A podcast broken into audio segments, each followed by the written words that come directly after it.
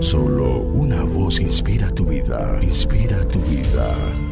Una voz de los cielos, con el pastor Juan Carlos Mayorga. Bienvenidos. Entonces Jesús fue llevado por el Espíritu al desierto para ser tentado por el diablo. Y después de haber ayunado cuarenta días y cuarenta noches, tuvo hambre y vino a él el tentador y le dijo, si eres hijo de Dios, di que estas piedras se conviertan en pan. Mateo capítulo 4 versículo 1 al 3. Continuemos con determinación en la obediencia. Cuando Jesús de Nazaret permaneció 40 días y 40 noches sin bebida, alimento ni comodidades, se le retorcía el vientre de hambre, si no se alimentaba y bebía agua cuanto antes, moriría. Mas ¿qué fue lo que se aparejó primero? ¿La provisión o la tentación? En ese mismo instante, el diablo vino para ponerlo en duda. Si eres hijo de Dios, di que estas piedras se conviertan en pan. El adversario una vez más estaba controvirtiendo lo que Dios recién le dijo claramente.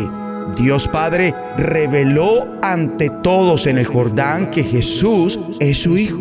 El diablo una vez más estaba intentando deformar el carácter de Dios. Si eres hijo de Dios, ¿Por qué te ha dirigido hasta acá para perecer por inanición? ¿Por qué no suple para ti? Quizás sea la ocasión de que suplas para ti mismo. Si no recibes cuanto antes alimento, perecerás. Y si lo recibes muy tarde, terminarás con graves problemas de salud. Ejerce tu autoridad para servirte a ti mismo. Transforma estas piedras en pan Jesús resistió y aguardó la provisión de Dios.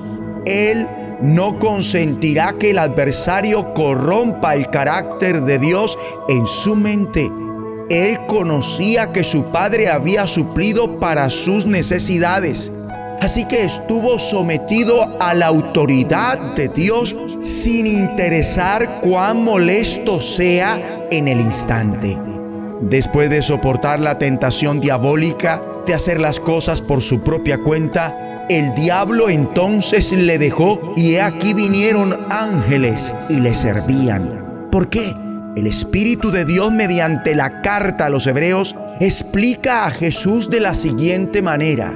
Y Cristo, en los días de su carne, ofreciendo ruegos y súplicas con gran clamor y lágrimas al que lo podía librar de la muerte, fue oído a causa de su temor reverente y aunque era hijo, por lo que padeció, aprendió la obediencia.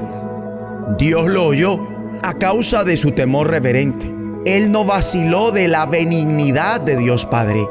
Aún de cara a una fuerte tentación y un padecimiento duro, más de lo que alguien jamás había padecido, prefirió la obediencia aun cuando implicara grandes dificultades.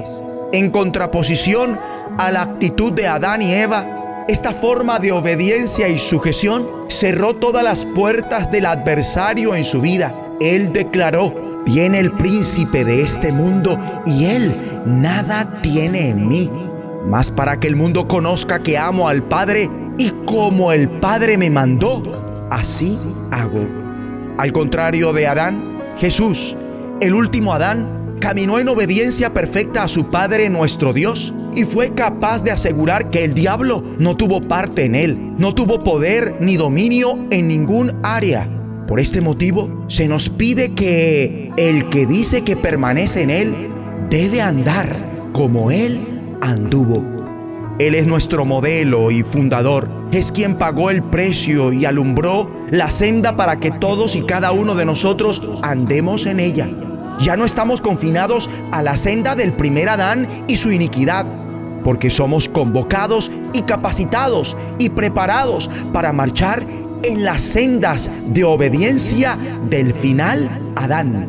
Mi amigo y amiga, aprendamos de la caída del primer Adán y continuemos con determinación en la obediencia del postrer Adán. Debemos orar.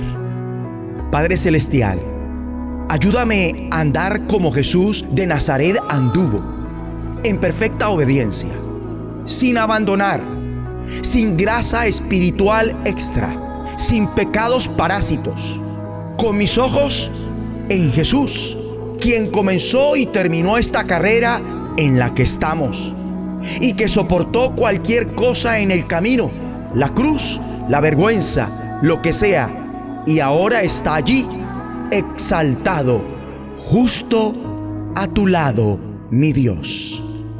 En el nombre de Jesucristo. La voz de los cielos, escúchanos, será de bendición para tu vida. Bendición para tu vida.